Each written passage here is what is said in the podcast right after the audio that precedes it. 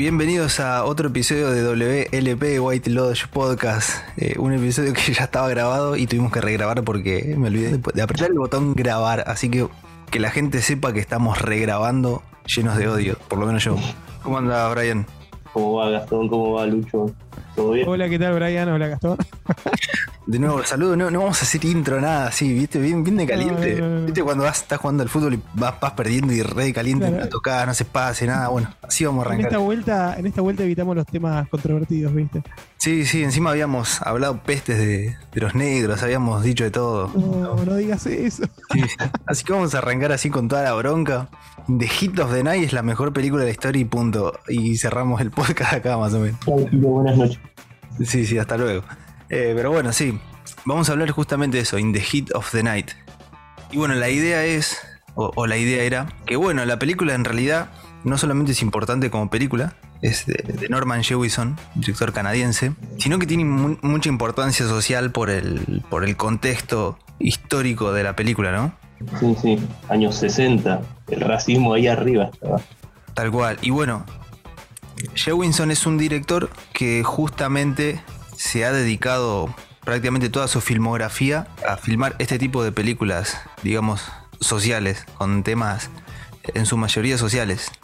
Desde la primera, que es de principio de los eh, 60, con Tony Curtis, donde una nena pierde a los padres y, Tony Curtis se hace cargo, digamos, un padre soltero. De en más tiene un montón de, justamente de películas o de, laburos en donde se dedica un poco a retratar a la, gente normal, ¿no? A, historias que, tranquilamente podrían haberle pasado a cualquiera en, esa época y, en ese contexto, ¿no?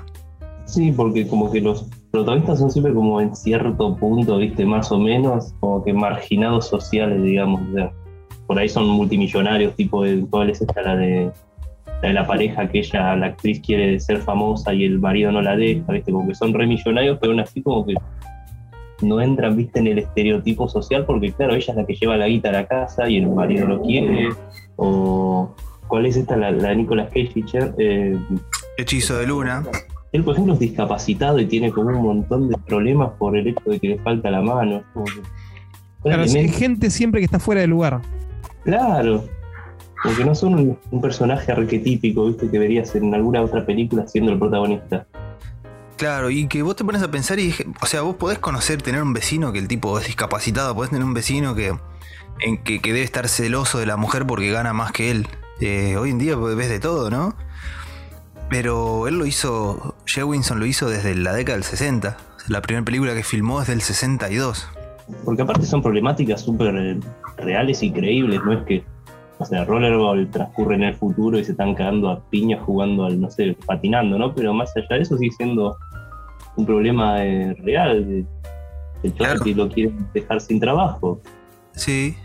Estaba pensando en Thomas Crown of Fire, que también es una película que creo que tiene un remake.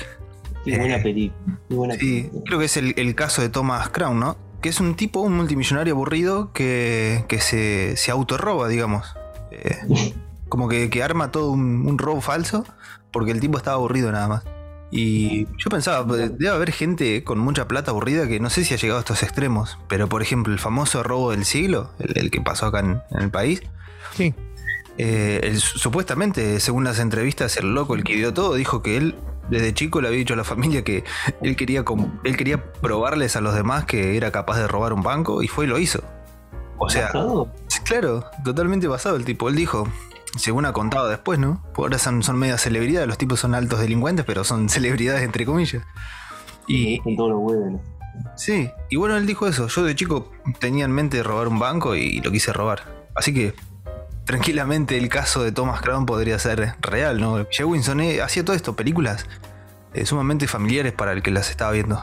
Por ahí, eh, Jesucristo Superestrella, que tiene ciertos cambios y demás, que es un musical, por ahí son cosas que, digamos, eh, valga la redundancia, son demasiada ficción, pero pero bueno, es por, por, eh, también es por la forma en que está hecha la película, es un musical, el, violinista en el tejado también. Jesucristo es súper exagerado, todo over the top, ¿no? Pero como que logra llevar, digamos, esa, no sé, esa blasfemia así gigante, relato bíblico, todo eso a un problema también muy súper, ¿cuál es? Mínimo, muy humano, que es el de Jesús, que como que no quiere llevar un peso, digamos, encima, y el otro que le Mm. quiere, Judas que le quiere dar una mano, es como que lo logra reducir a un personaje sumamente humano sin ningún momento camina por arriba del agua o convierte el agua en vino, es como que los vuelve personajes humanos con un montón de defectos.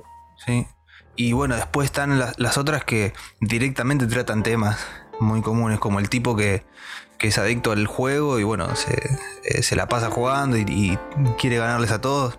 La película con Stallone, Fist, que, que él crea el sindicato de, de- camioneros, porque bueno, veía todas las injusticias que había, que sufrían los empleados. Tiene un par ahí de, películas sobre juicios, eh, una con, con Al Pacino. Eh, sí, es- sí, tiene muchas. Y bueno, y entre esos, digamos, entre esas películas, está como el apartado de, de, los negros, justamente, ¿no? De, protagonistas negros con, con una importancia que hasta In the Heat of the Night no, no tenían. Lo- los, los, los actores negros, o en realidad los- las personas negras. Porque ha- habíamos, lo que ya se había grabado y no se grabó, habíamos dicho que es increíble que In the Heat of the Night es del 67 y está ambientada en esa década, no es que está ambientada 100 años atrás, donde los negros tenían, llevaban cadenas, sino que es una película ambientada hace 40, 50 años atrás, eh, porque es justamente la realidad de- del país en, en- en ese momento, ¿no? Sí, no notas diferencia con Django, que debe ser, no sé, 150 años atrás. Viste que están ahí en Mississippi, bien al sur. Sí. Justo la, la- la canción está cantada por Ray Charles. Bueno, vos lo habías mencionado. Y Ray Charles era de, Georg- de Georgia. No sé si bueno, más o menos conocen. El, era hijo de gente muy pobre que los tenían recontra explotados. Me, me gusta cómo está todo engamado Sí. temáticamente, desde los músicos, desde los intérpretes hasta las composiciones y demás. Eh, sí, es, es una película hecha para, bueno, para, yo creo que para defender literalmente los, eh, a los negros, ¿no? Los derechos de los negros, cosa que hoy en día ya se hace, ya se hace al, al extremo y de forma muy falsa, como un poco habíamos hablado antes, ¿no? Hoy todo lo que se hace es pura y exclusivamente para vender y, y por inclusión. No, no tenés ni, ni cerca está de haber una película como esta hoy en día. Claro. Y habíamos dicho que era como muy impopular para la época, porque si, si muchos de, de esa época podían, bueno, está en el personaje, que directamente lo hubieran encadenado, fajado y matado al- solamente por estar preguntando. Mucho Claro. menos por pegar un cachetazo a, a un terrateniente. Me, me estoy riendo porque hace poco vi un meme. Nada, esto es re out of context, pero vi un meme que decía de del Capitán América que, que, se- que fue congelado y que, y que vio que estaba que estaban los negros en la misma mesa con los blancos y que se asombraba el tipo. Y que es algo realmente que, que imagínate si vos congelás a un blanco en esa época y, y- lo despertás. Claro, tendría, tendría que haber sido así, es- técnicamente. Lo hubiese sumado mucho al personaje. Claro, y que creo que salió el meme porque mm, ahora con la serie de The Voice, la, serie de Amazon, que por cierto hay un episodio que grabamos con Lucho, donde no hablamos del todo bien de la serie, pero digamos afó la primera temporada. La especie de, de, digamos, de copia del Capitán América en The Voice, también el tipo mm, vuelve hoy en día en la actualidad y el loco sale a la calle y ve, y ve una pareja de, un negro y un blanco dándose un beso, que yo está asombrado el tipo, y después habla y dice, no puede ser esto en mi época, no hubiera pasado. Y bueno, pasa que es eso, ¿no? Hoy en día eh, to- todo lo que son los derechos afroamericanos y demás, está todo muy metido ahí con, con calzador, ¿no? Como que todo se ve demasiado falso.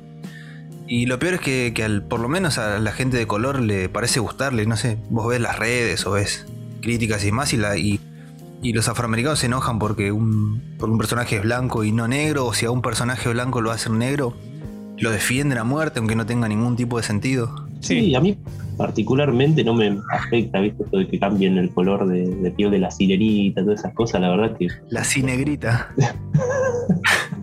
como que ni me afecta. El tema es que como que se siente muy artificial, ¿viste? Mm. Como que te, lo, te venden eso, el cambio de, no sé, de raza de alguien, por ejemplo, cuando lo que te tendrían que estar vendiendo es el contenido, la película. Claro, algo que, que había comentado en, en la anterior grabación. Eh, es, que, es que bueno, que en vez de, de crearte un buen guion, un buen personaje, te reciclan personajes conocidos que ya los conocías con ciertas características. Y, y bueno. Eh, y, a- y eso es lo que hacen, o sea, para seguir vendiendo Mm. Eh, franquicias, en vez de, de escribir cosas nuevas, eh, originales, hacer personajes de, no sé, inclusivos, pero, pero bien escritos, con historias interesantes, pero no. Eh, prefiere- prefieren quedarse como atados a la mediocridad artística. Sí. Y es porque también un poco, está bien, tienen la desventaja de que en el cine está todo hecho, ¿no? No es excusa, es una desventaja, pero no es excusa porque podrían hacer algo, algo Sí, interesante. pero viste como el contexto social siempre cambia, o sea, siempre se puede reinventar el mismo, el mismo relato, se lleva haciendo más o menos desde, desde que el humano se interesó en el arte, ¿viste? Sí, porque literalmente el cine, digamos las bases del cine, parten desde algo ya hecho. El teatro viene. Claro, o la literatura. Todos copiaron de, de más atrás, o sea, el, Claro. qué sé yo, eh, uno dice Ursi unos anillos que se, co- se copian de ahí, los que hacen fantasía. No, y ellos, él se, se inspiró en los mitos de. En los mitos sería de- del folclore de su país. Tal cual. Claro. Todo tiene un antecedente ya, ya fijo. Pero bueno, Como dice Jorge Drexler, nada se pierde, todo se transforma. claro. Tal cual. Acá es, ese es un, un podcast. Cuando está Lucho es un podcast también. Con mucha Musical. cultura musical, claro, porque es instruido musicalmente Lucho. eh, literalmente. Así que bueno. Bueno, pero las películas de Hewison son todas muy musicales. O sea, Mal. dejando de lado un género musical, ¿no? Todas tienen como secuencias con, donde la música y la banda sonora es muy protagonista. Mal. Bueno, y en esta, en The Heat of the Night, un poco ya entrando en, en la película directamente, lo primero que escuchás es justamente, como mencionó Lucho hace un rato, una canción eh, hecha por dos negros, por Quincy Jones y Ray Charles. Y lo primero que ves es al personaje, no lo ves completo, pero sí ves al personaje de Sidney Poitier, que es. Ojo, la letra la escribieron blancos, ¿eh? ¿Sí? Uh, Sí. cancelado. Sí, pero, pero no, la, no la podrían haber cantado como. No, pero, pero le- les pagaba, les pagaba Quincy Jones, así que. Claro, sí. Pero bueno, lo- ya es como un poco mencionábamos, ¿no? La película ya está concebida a favor de los negros, a favor de los afroamericanos. Y un poco para visibilizar que ellos existían, cosa que en el cine no pasaba hasta este momento, ¿no? Eh, brevemente mencionando las únicas películas, digamos, eh, entre comillas, que un poco le dieron protagonista, eh, protagonismo a los negros, aparte de esta, ¿no? De, de In the Heat of the Night. también justamente son dos con, con Sidney Poitier, que es una mm, en la que él hace de, de profesor y que está al frente de una clase de británicos, son todos blancos. Y la otra, eh, la que él vive con la familia, con toda la familia, la madre, los hermanos, la esposa, todo. Eh, la madre se está por jubilar y, y bueno, mostrando lo que era el día a día de, de- de Sí. los negros o de, la- de una familia negra. Y vi- visibilizando también una problemática que, o sea, era prácticamente anacrónica, era una cosa sacada de su tiempo, o sea, que su- siguiera habiendo una esclavitud, o sea, no con el nombre de esclavitud porque ya estaba abolida, pero eh, a fines prácticos los trataban a todos como esclavos. Sí, sí. Totalmente. Es que mentalmente hoy en día yo creo que la mitad de la población estadounidense, por lo menos en su interior, debe considerar a los negros inferiores y si pudieran les pondría La mitad, del- la mitad del sur. Claro, eso, ¿no? La- porque bueno, el sur y digamos esa división entre lo que sufrían los negros en el sur y el norte fue muy marcada. Incluso también afectaba a, a- a los propios actores y demás. Porque bueno, hay una- la anécdota es que, que Sidney Poitier no quiso ir a filmar con Jewinson al sur, porque él sabía que ahí lo iban a, mínimo lo iban a linchar. A linchar, che, Linchar.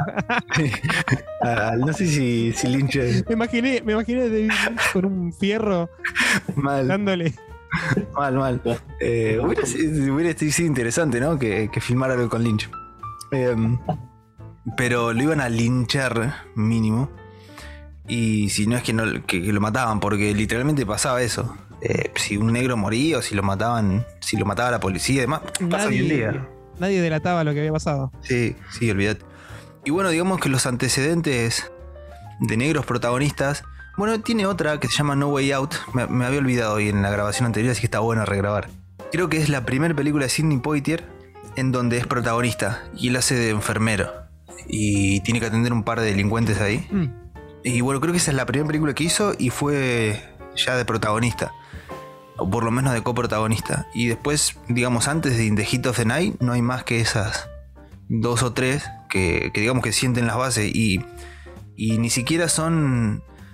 Está bien, por ejemplo, eh, la que él vive con la familia. En una parte, ellos se quieren mudar a un barrio y viene como el, encargado ahí de, de los vecinos, digamos, de la vecindad esa. Y viene a pedirle si por favor no se pueden ir a vivir a otro lado, que incluso ellos mismos se encargaban de conseguirle un alquiler barato, porque la gente no quería una familia negra viviendo con ellos. Pero aparte de esa, creo que es In the Heat of the Night la que, la que más lo hizo. Y desde entrada, ¿no? No solamente con, con un discurso, con un diálogo, como pasa hoy en día, que a veces ves un personaje diciendo los blancos son malos y los negros son buenos. Eh, Jay Winson lo hizo, digamos, cinematográficamente, con el personaje de Virgil eh, caminando eh, de entrada en la película, vos lo, lo acompañás como sabiendo que, que la película gira en torno a él, empieza con él y termina con él cuando se va en, en el tren. O sea, Sí. Jay Winson lo hizo como, como se debería hacer. Sí, o sea, hay sutileza, pero hasta ahí, digamos, te lo tiran la cara, no, no te deja nada, digamos, ligado a la imaginación, pero Sí, muestra una problemática que no, que no se abordaba en ese momento. No, andaba chupando medias, al contrario, creo que lo había dicho Lucho en la grabación anterior. Era una temática impopular, completamente en contra de lo que hubiesen buscado los espectadores. tal cual. Eh, una cosa que estaba pensando, eh, que también, o sea, crea un personaje que es capaz de equivocarse, porque no, no es el que, bueno, ya es, eh, es negro y, y s- y la, tiene toda, la tiene totalmente clara. En un momento, él de la, de la investigación, él se equivoca porque se ciega por el, por el odio que tiene al terrateniente este. Eh, o sea, estaba casi perdiendo de, de vista el, el- el foco de la investigación porque él mismo también tenía odio hacia los esclavistas o, o hacia los racistas, vamos a decir. Así que también es, es un héroe humano y en ese momento es que, el- o sea, cuando ve el personaje de, de Bill Gillespie, lo, lo ve cuando cómo se siente, es que ve que es tan humano como él y le dice algo así, ah, vos no sos muy diferente de nosotros, le dice así como Mal. eh, por la, la forma que reacciona.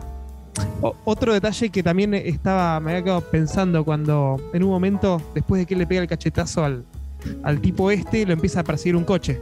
Mm. Sí. O sea, que, que van los tipos para, para reventarlo, básicamente, lo van a matar y tirar una fosa seguramente.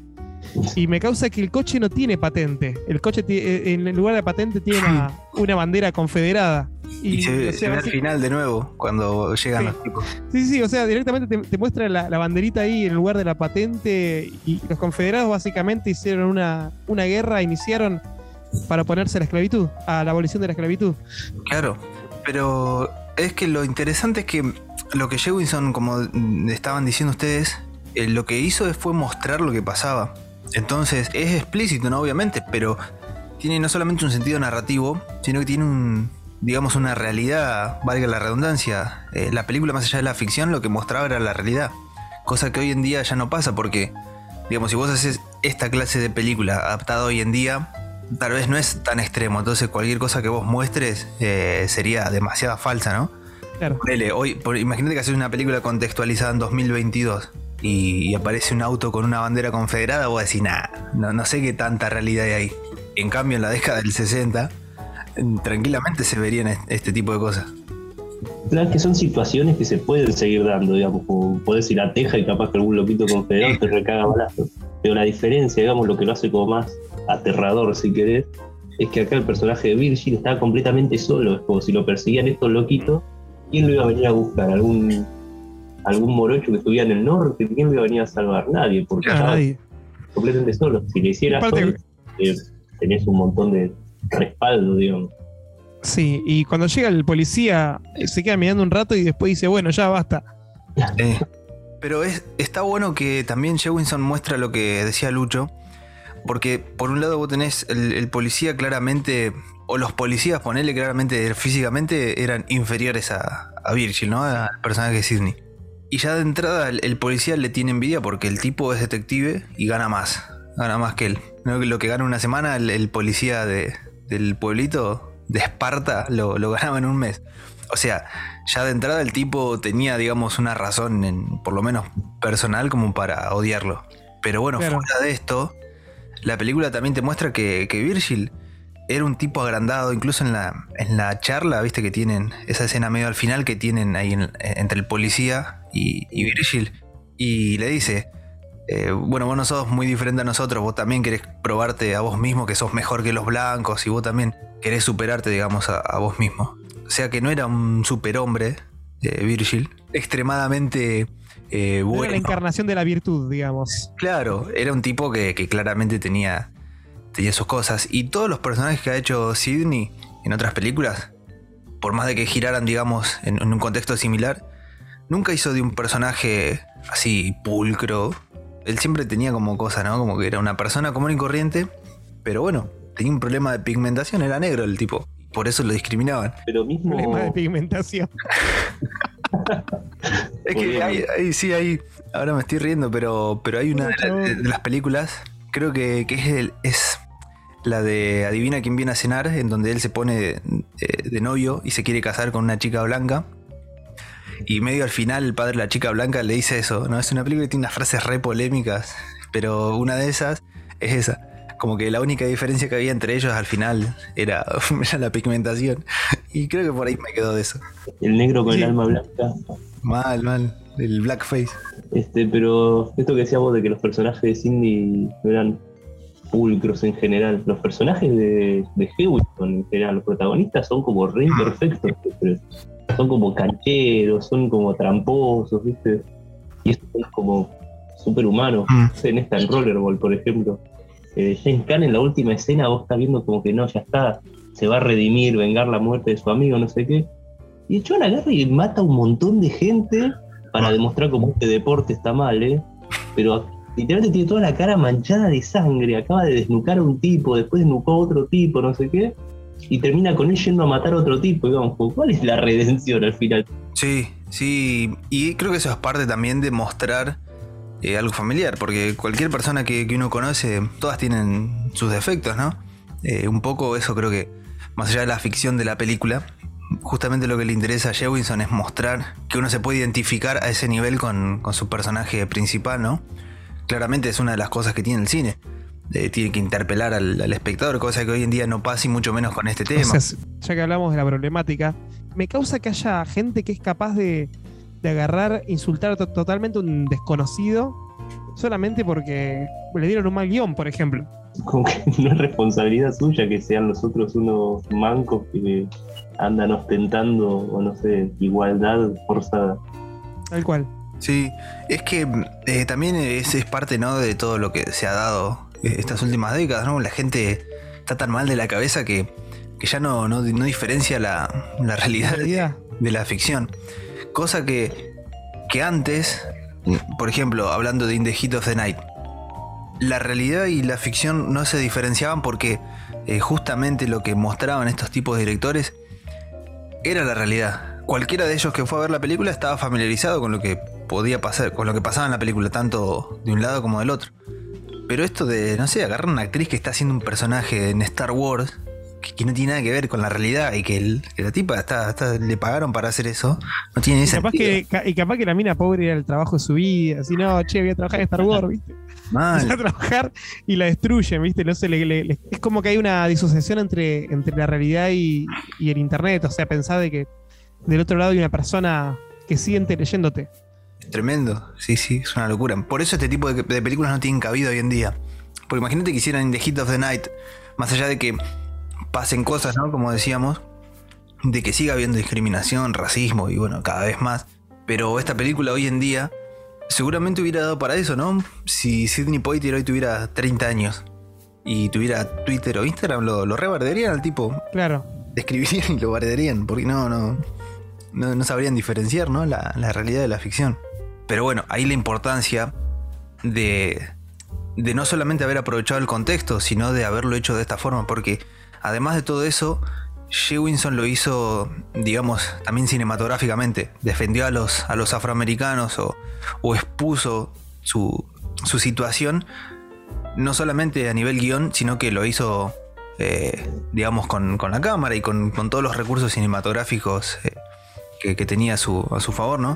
Ya desde entrada, sabiendo que la película empieza y arranca con él, eh, planteando, digamos, al personaje de una forma en la que vos puedas empatizar, pero también ver que, que podría ser una persona cualquiera, ¿no? Con sus defectos, con sus virtudes. Eh, me gusta mucho de Jewinson, que, que también pasa en todas sus películas, cómo, cómo usa mucho los primeros planos para, un poco para generar eso, ¿no? Para que el, el espectador eh, esté como siempre cerca de, de, sus personajes. Acá en esta, In the Heat of the Night, eh, la escena en la que eh, Virgil examina el cuerpo de justamente de un blanco, ¿no? Que, que, le pone la mano en la cara, le toca las manos, es, tremenda. Es una escena bastante fuerte, digamos, cinematográficamente. Y no me quiero imaginar lo que hubiera sido para un blanco, ponele, en esa época, ver esa escena. Sí, son muchos planos de detalle de un, de un cadáver, digamos, 1967, a color, es como... Debe haber sido una imagen re, re potente. Un detallazo ese, yo por ahí lo, lo, di por hecho eso, viste, por sentado, por así decirlo. Claro. Porque ahora es como lo más normal. Claro, claro cual. Eh, no hay sangre, salvo un poco en la nariz, viste, pero como que te pones esto hace, no sé, 50 años, un montón. Sí, aparte vos pensar, eh, suponete un blanco viendo ahí la película y diciendo este negro está tocando el cadáver de un cuerpo de, de un blanco, medio es casi una blasfemia, digamos, para el pensamiento de, de ese momento. Eh, es ya, de entrada ver que, que un, una persona negra era mucho más importante y más habilidosa que un policía blanco o, que el resto de los blancos, ya sería chocante. Y ya ver esas cosas, ¿no? Pero que además tienen sentido en la película, porque por ejemplo vos ves al, persona, al personaje Virgil examinando el cuerpo, por, porque era su trabajo como detective. Lo ves poniéndole la mano en la cara a una persona blanca muerta y más adelante lo ves poniéndole la mano en la cara de nuevo a un blanco, pero esta vez pegándole. O sea que tiene sentido dentro de la misma película, ¿no? Tiene un sentido narrativo todo lo que, lo que uno ve. Y la escena del cachetazo debe haber sido, no sé, salvaje en el cine. Sí, una locura, una locura. Ah, una cosa que a mí me, me re gustó es el, el, la, el, Me sale tic o muletilla, pero no es la palabra, del policía, que con el caramelito, el ruido que ah, hacía. Sí, Bill, sí, sí que siempre está con el caramelito eh, y era re molesto. Y ahí está la escena que cuando van a ver al, al, al, terrateniente que se da cuenta de que era la tundra que le había dicho. Hmm. Y el tipo está como recolgado y de repente cuando, se cuando ata los cabos sí. se queda mudo. O sea, deja hacer el ruido y abre los ojos. Sí, sí, sí, tiene, tiene muchos detalles. Es que lo que decíamos, ¿no? La película, además de toda la importancia social de la que estamos hablando, tiene muchas cosas de, de, de, un director copado, ¿no? El guion, los guionistas, tiene dos guionistas. Uno es re, recontra random mal, creo que hizo esta, esta única película.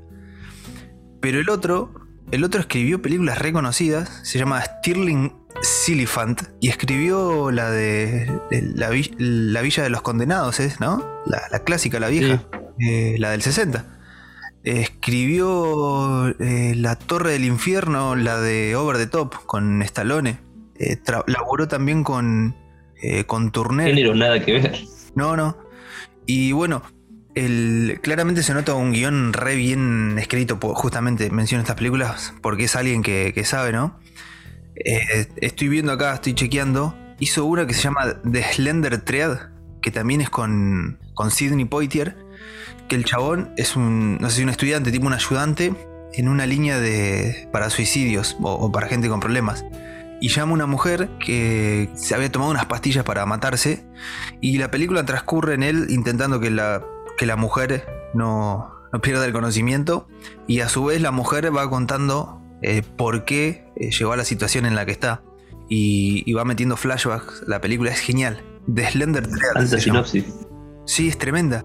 Y, y, yo estaba pensando, ahora, porque la vi acá me acordé de la película. Estaba pensando que hay muy pocas películas de este estilo. Y claramente el, el, el guionista este, eh, Silifan, eh, es un capo el chabón. Y todas películas diferentes y, y, todas parecen buenísimas. Por lo menos las que yo vi, la mayoría, eh, buenísimas. Mira, tiene The Killer Elite, la de, la de Peckinpah, la de Sam Peckinpah. Con, justamente con James Caan también la escribió él, mira. Ahora estoy viendo. Ahora que nombraste a Peckinpah, me pasó que para descargar películas de Jewison para hacer este episodio, había muchas que en GTS me decía que eran de Peckinpah. Y es como que, no, pues estoy, viendo que es de, de Jewison, ¿qué onda? Muy raro el, el GTS, cómo te, te relacionan las películas. Eh, algunas están con un director que no es, pero debe haber una relación que por lo menos yo no, no, no registro mucho. Como que ahora que decís me suena, pero no, la verdad que no recuerdo. Pero bueno, el guionista claramente es un tipo que, que, la tiene atada. Y acá se nota, se nota en The Hit of the Night. No solamente con detalles como el que mencionaba Lucho recién, sino también, bueno, detalles narrativos, ¿no? En, en general. Un poco como lo que mencionaba antes de las manos de, de Virgil, ponele, ¿no? Que, que claramente estuvieron en la, en la cara de un blanco desde entrada. Muy interesante, bueno, vamos a hablar con spoilers, porque la película en sí habla de, de un asesinato, ¿no? Y tienen que investigar quién mató al, al, al rico del pueblo, que no es para nada menor, porque el tipo, medio que los tenía todos controlados con esto de la fábrica, ¿no? Sí. Sí, pero esto que decía vos, Lucho, por ejemplo, de, del tic, viste, que tenía el, el, el cana, como que tiene un montón, todos los personajes tienen como algún viste, detalle Claro. que los identifica. Son eh, co- como detalles que hacen que el personaje sea realista, ¿viste? Lo, una persona que podés, eh, que puedes encontrarte. Mm. A mí me interesa el, el- me interesó mucho lo que, digamos, cómo se desarrolló el personaje, el que termina siendo el asesino, que es el, el tipo que, el, que atendía, ¿no? El- la cafetería. Y lo primero que ves del chabón es que está matando una mosca. Sí. Que- Y, que es un. que claramente es un tipo que está mal de la cabeza porque al policía le esconde un pedazo de torta. Claro, pero eh, eh, en realidad eh, se lo esconde porque el policía le miraba a la mina que a él también le gustaba. Claro, eso. Que era un tipo tan trastornado, ¿no? Que el loco, bueno, después vos te enterás que, y que encima a la chica que había dejado embarazada es menor, una, tipo, una, una chica de 16 años y el tipo la había dejado embarazada. ¿Estupro no se llama? Bueno, no sé. Estupro, claro, sí, sí, Aparte un tipo todo rancio, sí. Y mal. Pero bueno, ahí te das cuenta, ahí te das cuenta cómo también, en, digamos, eh, el guion, eh, a nivel guion, la película tiene todas estas cosas que te van llevando. Después, obviamente, cuando uno la ve por segunda o tercera vez, eh, vas relacionando las cosas, ¿no? Pero bueno, en el caso particular del asesino, tiene todos estos detalles, ¿no? Que, que, que- que te los presentan ya de entrada, como, como debería ser una película. Porque lo mismo lo del policía que al principio vas viendo que está haciendo la, la ronda y nocturna y la ve a la mina en bolas y sigue, viste, vos decís como, ah, no sé, un elemento y me diste medio aleatorio que no, no, no, no relacionás que va a ser algo re influyente a lo largo de la película. Claro, y que se vuelve a mencionar el, el- el otro que habían. El perejil que habían agarrado para, para echarle la culpa, también se lo menciona, lo de la mina. Claro. Como que vuelve y vuelve el tema. Lo mismo con el, con el mismo muerto, ¿no? Porque qué, qué importancia tiene que, que el tipo sea, sea el, el rico del pueblo, ¿no? El que está encargado de la fábrica. Pero claro, después la mujer termina amenazando a la misma policía diciéndole, eh, va y el, y el- como el alcalde del pueblo, diciéndole si, si no dejan al negro en la investigación, yo retiro todo lo de la fábrica. Y a su vez, la fábrica termina siendo el lugar en donde eh, lo matan al, al propio dueño. Claro.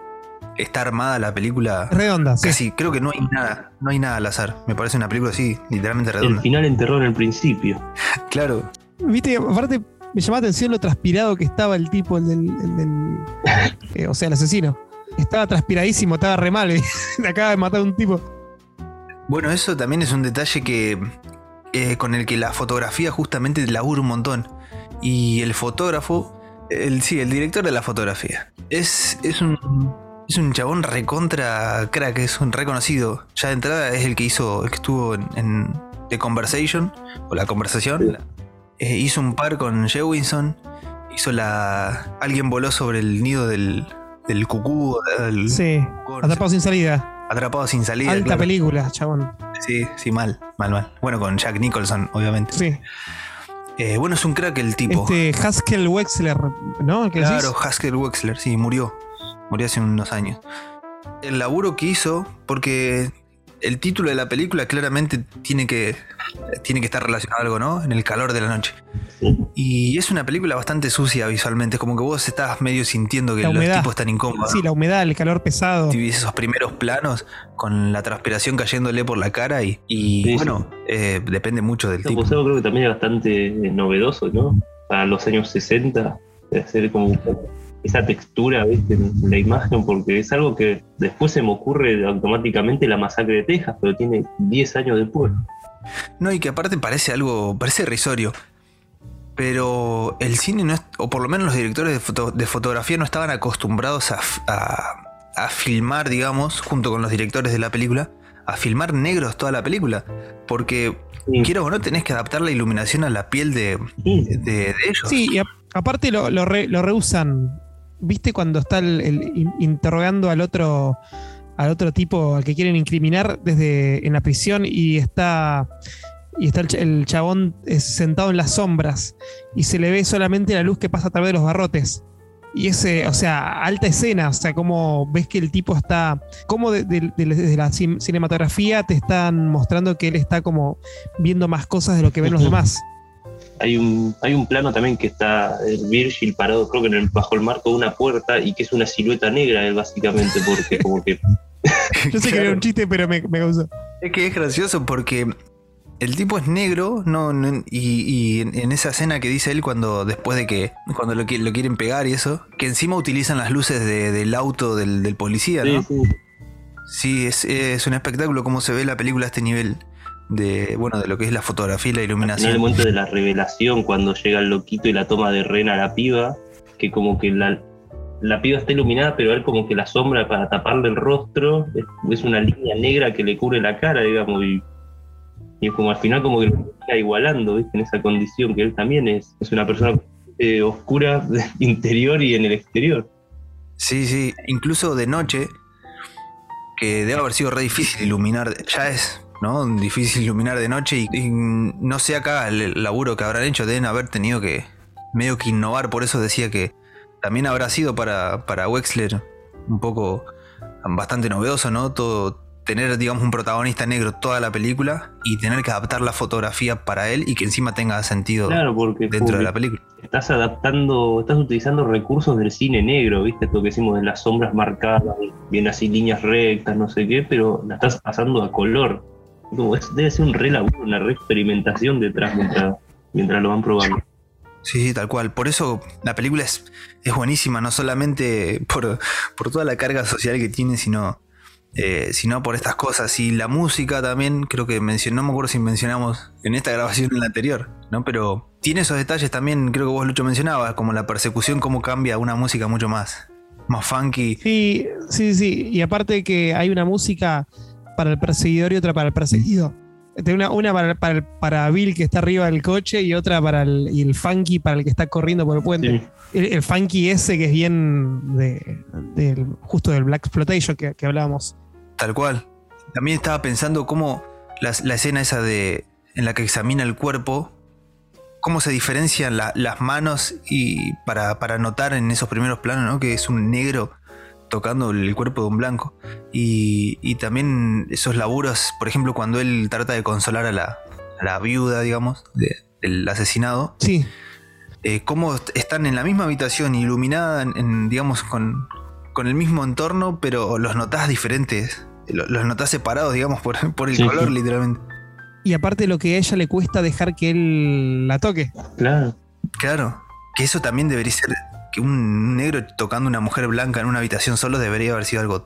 Debe haber sido algo terrible de ver en ese Sí, momento. sí. Pero Bueno, eso que decías vos de la escena de la inspección del cadáver, es como esos planos detalles, vos ves que él tiene las manos re limpias, relucientes, y el cadáver del tipo blanco está todo roñoso, como lleno de barro, es como ese contraste con los planos detalles. Ah, cu- cuando le tiene que pedir a todos los. Porque ves como son ex- exageradamente ineptos. Bueno, también entendés que es un pueblo que nunca se muere nadie. Entonces se muere alguien, no, no saben ni qué, ni qué hacer. Y dice, bueno, viene a estar esto, esto y esto. Y los chabones lo miran, dice.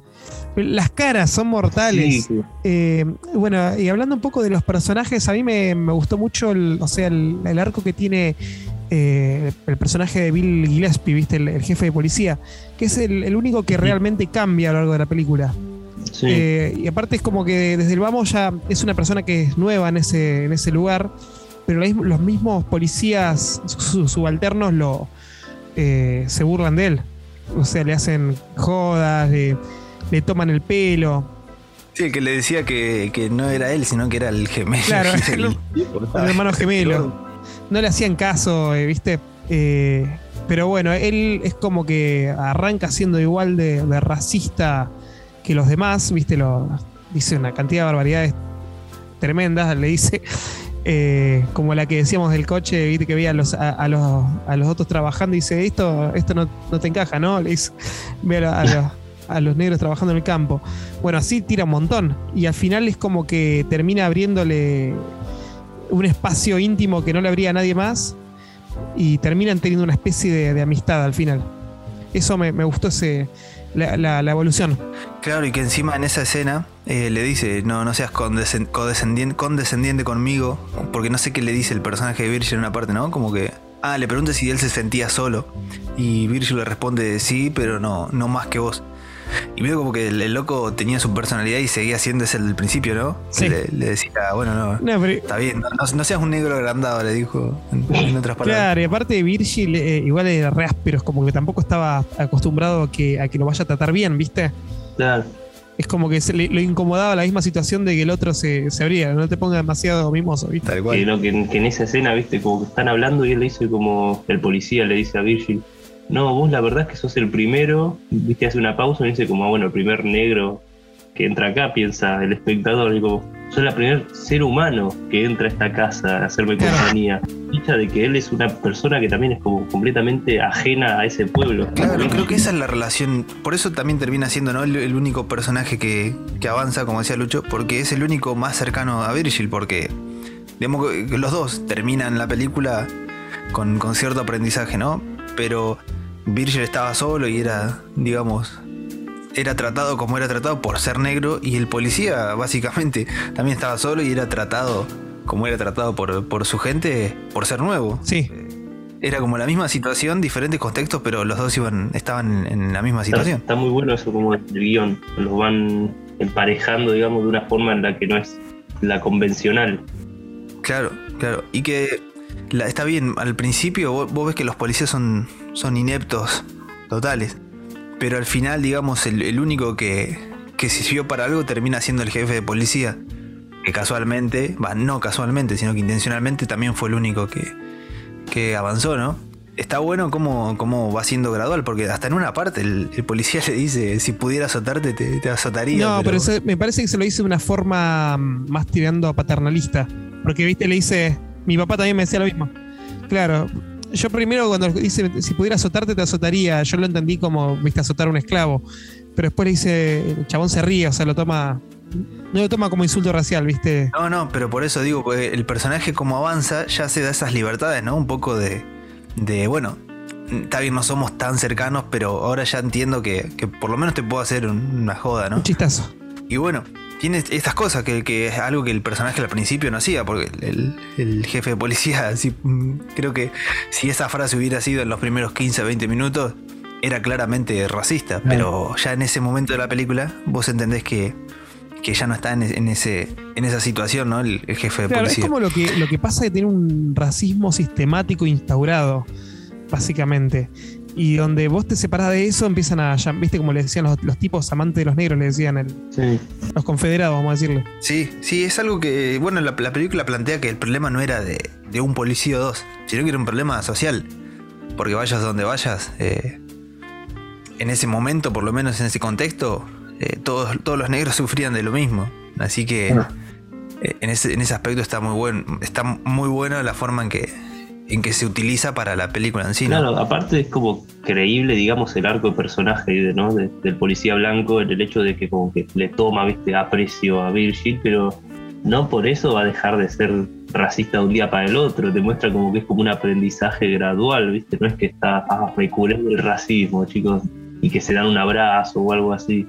No, el, el policía le dice como un gracias, así cordial, y uno sigue por su lado, como que Sí, pero te das cuenta que hay como una intención de, de cambiar porque el policía es el que le dice gracias, no Virgil.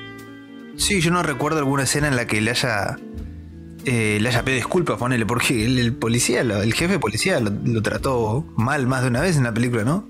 Y no recuerdo que en algún momento, disculpame, che, mira, hace un día atrás eh, no te veía como te veo ahora. No, o sea, No. como decís vos, siguió siendo él.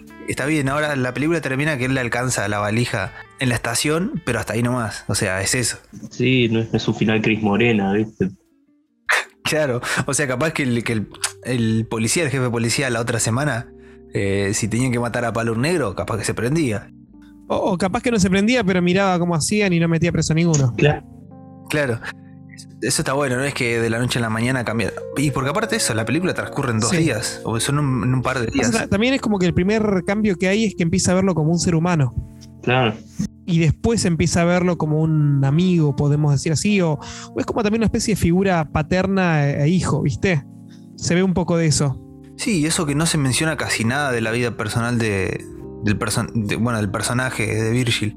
Eh, no, o sea, no sabes demasiado qué es el tipo. Sabes que tiene su jefe en otro lado y que viene de lejos, que está de paso, que vino a visitar a la madre. Pero ni siquiera vemos a la madre, nada. Sí, sí, se sabe más de, de Bill que de, que de Virgil. Claro. Pero bueno, esa relación se va, se va formando por me, eso. me llamó la atención de por qué se iba a ver a la madre y no se queda en lo de la madre. Claro, es que en realidad no sé si la madre era de. Otro estaba en ese pueblo. Claro, porque él, eh, viste que en, en esa época supongo que no habría estaciones en, en cada pueblo. Claro. Pero claro, yo entendí como que él vino a visitar a la madre y bueno, tuvo que ir a esperar el, el tren hasta, hasta ese pueblo. claro, podría ser. Porque si vos, si lo relacionas con el personaje, podría ser. Pero está bueno también hasta en ese aspecto cómo el guion eh, funciona. Que ahora que pienso, la escena en la que el que termina siendo el asesino mata a la mosca, se ve el calendario de fondo. La, la mosca está como. está sobre el calendario. Y o sea, son dos, dos claves dentro de la película. Que uno es el tipo está. Vos lo ves ya matando. Por más que sea una mosca, un insecto. el tipo es el asesino. Sí. Y lo primero que, que lo ves haciendo es matando. Y bueno, el calendario justamente Virgil. eh, toda la película tiene contadas la- las horas o los días para resolver el caso. y, no morir en el intento. y no morir porque. Porque que en una parte le dice el mismo policía. O sea, vas a, vas a buscar que te maten. O sea, estás buscando literalmente que te maten los tipos. Y en un momento no es que, que se juntaban a hablar todos los, así como los- la gente del pueblo, viste que era, o sea, tipos importantes del pueblo y decían, este ah, para el fin de semana ya está muerto, decía. Claro, sí, sí. Y él está ahí medio acostado, medio, medio atrás, como diciendo, bueno, déjemelo a mí, yo lo voy a arreglar. Pero sí, tenían los días contados el tipo. Así que me parece es genial. La verdad que el guion es, es redondo. No, te pones a pensar un, un defecto y no, no tiene casi. Por lo menos que yo recuerdo ahora, no, no tiene. Son cantidad de cosas positivas y muy, muy pocas negativas. Incluso si le tuviera que criticar algo, ahora no, no se me viene a la cabeza. Ahora vamos a hacer un, un video de teorías de. No, Virgil estaba mintiendo. 107 datos que no sabías del calor. Sí, viste un personaje que no conoce nadie, pero le hace el video igual. Y un video que lo van a ver 33 personas. Sí, sí, lo- de última, si lo relacionás por ahí con alguna de las series del momento, capaz lo Sí, ven. con ¿no? la, la última peli de Marvel, ¿viste? Virgil era el primer vengador. Black Panther. Eh, Virgil es el papá de Riva de Obi-Wan, ¿viste? Relacionás así por ese lado. Pero bueno, no, creo que básicamente eh, el, el episodio era para esto, ¿no? Para hablar un poco de, la importancia que tenía la película, o que tiene todavía, no solamente eh, socialmente, sino que también como película. Es una película que está más que bien hecha. O mencionar de, a Norman Hewinson que el chabón dirigió 8.000 clásicos, laburó con 10.000 pesos pesados y como que el nombre el- no, no lo escuchás por ningún lado. Impresionante. No, y aparte que sigue vivo Joe Wilson, y la última que filmó... 95 años tiene. Claro, eso. Y la última que filmó fue en el 2003, o sea que hace 20 años que no filma. Debe, haber- debe ser también por el tema salud, ¿no? Eh, una persona grande. No sé, hoy en día no lo he visto estos años, pero... Dijo, tengo 75 años, ya estoy grande. 20 años después seguía vivo, digo. Querido. 10 películas más te podía haber metido. Más, Pero sí un capo Joe Wilson, la verdad que sí. Eh, y ahora estoy viendo, un poco como para cerrar, eh, que justamente, mira, es, es mucha casualidad, porque están ustedes testigos que hace una semana o 10 días que no, que estamos eh, preparando el episodio. y que ya sabemos que íbamos a grabar. Pero justamente para este fin de semana, bueno, no sé cuándo lo van a estar escuchando, pero para el fin de semana del 25 y el 26, Filmoteca, el programa de la TV pública, sí. va a dar dos películas con Sidney Poitier. Una justamente mm, eh, No Way Out, la que decía que fue su primera película. Tremendo que den esto por televisión, por la TV pública. Y la otra es una que la verdad que, que no conozco, pero también es con él. Así que bueno, es como extra está el episodio este. El fin de negro. Claro, el fin de negro, sí, sí, sí. Así que tranquilamente se podrían pegar un, un par de días con, con estas películas. Eh, como extra, Filmoteca creo que es eh, a las 12, sábado a las 12 de la noche y domingo a las 12 de la noche, o 2 y media. Eh, también recomendadísimo porque hasta dieron cosas el otro día de, de Larry Cohen. Sí. Vieron la primera película de Larry Cohen casualmente también. Eh, Nos enteramos en vivo, ya. hacíamos el coso. mal. ¿Será que- que White Lodge está secretamente trabajando con Filmoteca? y Uh. puede ser, puede ser. Las teorías de multiverso. Pueden pasar dos cosas. el próximo programa estamos nosotros tres en Filmoteca o que el próximo episodio esté en Roger Cosa y, Y Peña. Peña eh, grabando el podcast. ¿no? O que estemos cance- cancelados antes de siquiera figurar. Sí, sí, o que, nos, den- o que nos denuncien por copyright, no sé. Bueno, algo de eso va a pasar. Pero bueno, eso. Vean In the Heat of the Night y si pueden, véanse eh, las películas de Norman Jewison, que es un capo, un capo total. Sí, sí. Así que bueno, eh, gracias Lucho, gracias Brian. Nos estamos viendo la próxima. Gusto, Brian. Chau, Chan. Me despido acá desde, en el frío de la noche. Bueno, Mal.